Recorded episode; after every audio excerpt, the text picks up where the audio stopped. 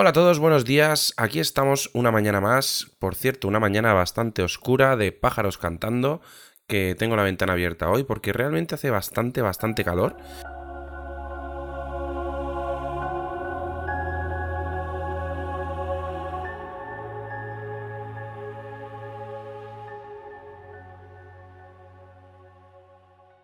Y que, bueno, hoy estoy muy contento porque ayer hice un tutorial sobre cómo eh, exportar vídeos para IGTV, eh, esta nueva aplicación de Instagram TV en la que podemos subir vídeos de más de 10 eh, minutos, o sea, de hasta 10 minutos, 15 segundos mínimo, etcétera, etcétera. Y estoy muy contento porque mm, ahora mismo, o sea, lo subí ayer, hace 8 horas exactamente, y ya sale en Google. Es una maravilla. Espero que, me dé bastantes visitas y que le sirva a mucha gente, ya que, bueno, pues a veces haces contenidos para que la gente pueda, yo que sé, aprovecharlos y pueda estar ahí em, viendo tus contenidos y que, no sé, intentar ayudar un poquito y es muy satisfactorio cuando ves que un vídeo tiene visitas y que, y que lo ve la gente, te comentan o te hacen preguntas o lo que sea. La verdad es que yo creo que por eso hacemos estas cosas, ¿no? Y nada, ayer, mm, bueno, el vídeo de IGTV lo podéis encontrar en, en el canal de YouTube o directamente en el, en el blog. Lo tenéis ahí, creo que está bastante chulo. Me lo, me lo trabajé bien, o sea, lo he hecho con cariño. Y tenemos ahí el post, etcétera, etcétera, que creo que puede, que puede gustaros. Si utilizáis Adobe Premiere y queréis subir vídeos verticales a IGTV, pues con esto lo, lo, podéis hacer de forma fácil. Además tenéis un proyecto ya preparado para descargar de forma obviamente totalmente gratuita y, vais a poder hacerlo. Bueno, eh, dejando un poco de lado lo de IGTV, ¿Por qué el título de este, de este podcast? Que creo que lo voy a titular mm, tan claro como el agua o algo así, o transparente como el agua. Y resulta que ayer, eh, bueno, voy a explicaros un poco las cosas desde el principio. Eh, para imprimir en una impresora 3D, lo más habitual eh, que hace todo el mundo es utilizar un, en, la, en la base de impresión, en la cama caliente o, no caliente, em, utilizar un cristal para que cuando tú imprimes mm, se quede la primera capa muy lisa y lo que es el material de la impresión, en este caso yo utilizo siempre PLA, que se quede eh, muy pegado a la, a la, primera capa, muy pegada a la primera capa, a la base, y poder mm, imprimir de forma segura con, la impresora asegurándote de que no se te va a despegar, ¿no? Para esto utilizamos normalmente eh, la Canelli, que seguramente habréis visto en algún vídeo de los que grabo por ahí algún botecito con el tapón blanco, pues eso seguro que es la Canelli.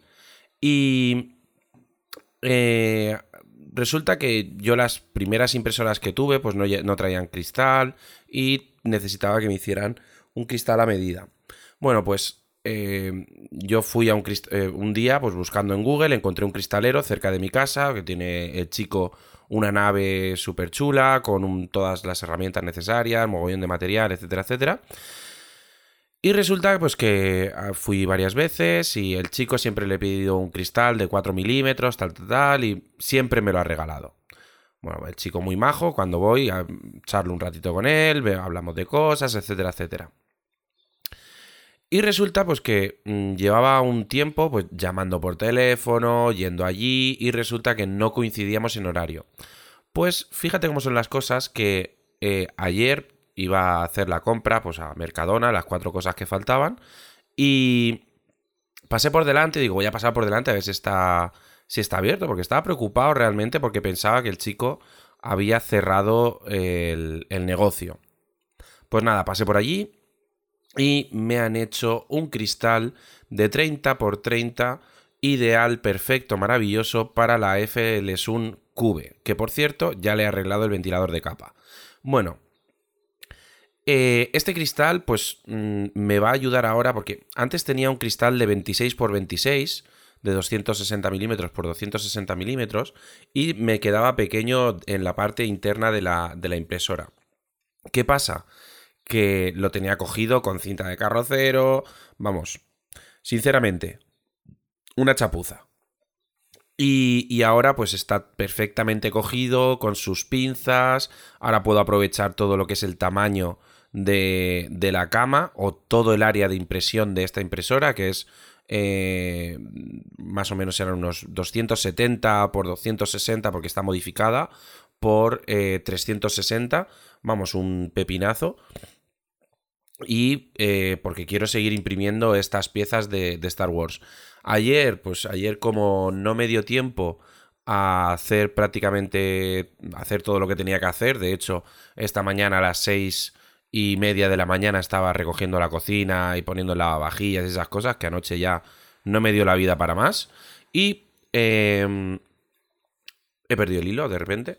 Bueno, pues ya tengo el cristal puesto, voy a poder aprovechar toda la cama, quiero seguir imprimiendo y em, lo que iba a decir es que ayer al final no pude tocar el tema de, del CR, del C3PO, perdón, porque, bueno, no me dio tiempo a, seguir haciendo cosas. Así que nada, eh, comentaros también, ayer estuve imprimiendo toda la mañana, que también he hecho un timelapse, os lo, os lo pondré en el, en el canal, a lo mejor os lo pongo a pelo, o a lo mejor os hago un vídeo de cómo lo monto, no lo sé. Em, eh, bueno, voy a empezar otra vez desde el principio. Tengo una impresora Creality CR10S, que es una maravilla de impresora. Y, eh, y esta impresora, pues resulta que eh, tiene una... E, es un poco atípica, ¿no? Tiene lo que es la, la impresora en sí y luego tiene una caja al lado, aparte, que lleva eh, lo que es toda la electrónica, el soporte para el rollo, la pantalla, etcétera, etcétera. Y la verdad es que está bastante bien porque tú te compras esta impresora 3D y la montas prácticamente en 5 minutos, son 8 tornillos, y tiene un tamaño de impresión de 300 por 300 por 400, vamos, una pasada. Tengo que hacer alguna impresión con esta impresora 3D ocupando toda, toda, toda, toda la área de impresión, hacer un jarrón o algo similar y veréis qué pasada. Y resulta que eh, esta impresora, pues uno de los defectos que tiene, de los pocos defectos que tiene, es que es ruidosa, pero ruidosa. Simplemente con encenderla ya escuchas el ruido. De hecho, vamos a hacer una prueba. Tengo la impresora a más de un metro del micrófono. Vale, pues a salvo el sonido de los pajaritos que se oye de fondo o algún coche pasar, vais a escuchar cómo se oye la impresora sin mover el micro.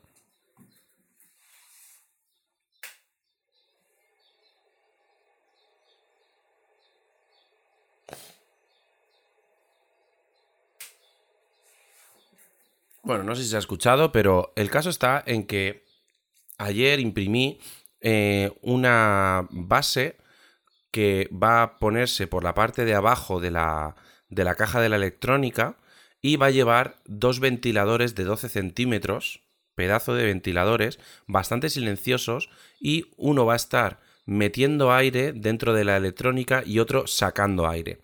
¿Por qué necesito estar metiendo y sacando aire de la electrónica de la impresora 3D? Pues como la electrónica controla los motores, controla la cama caliente, etcétera, etcétera, pues tanto la fuente de alimentación como la electrónica se calienta bastante, porque está pasando ahí eh, bastante amperaje para, para una fuente de alimentación de 12 voltios normal, estándar de los chinos. Entonces, eh, he pensado en hacer eso. Voy a ver qué es lo que pasa si le quito totalmente la, eh, la, ventilación interna y dejo solo los dos ventiladores de, 12 centímetros, que yo creo que ocupan toda, toda, toda la base y yo creo que va a ser más que suficiente.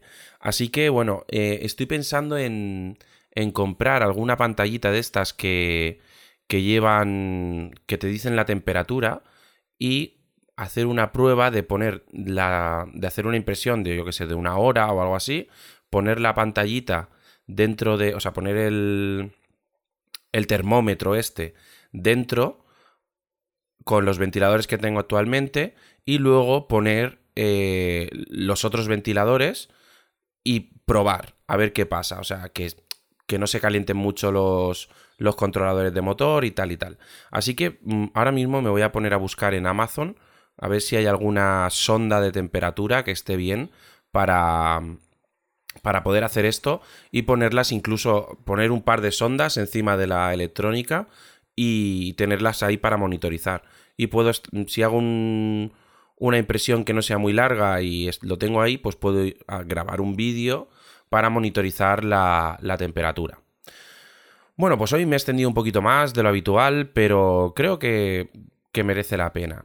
Así que bueno, hoy hemos visto el tema del cristal, tema de la impresión de estos ventiladores, eh, recordar el post que os he hecho sobre cómo subir vídeos a IGTV y configurar Premiere para hacerlo. Tenéis para descargar de forma gratuita el, el ajuste para, para, que Premiere tenga la secuencia ya hecha.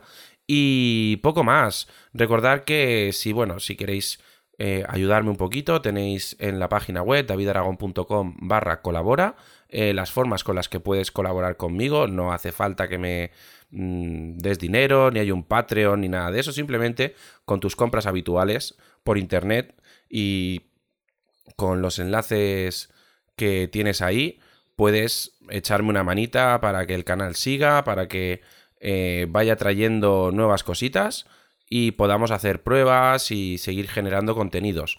Em, darle like a los vídeos, porfa. Y por supuesto, si tenéis a bien y os gusta este podcast, darme una valoración de 5 estrellas en iTunes.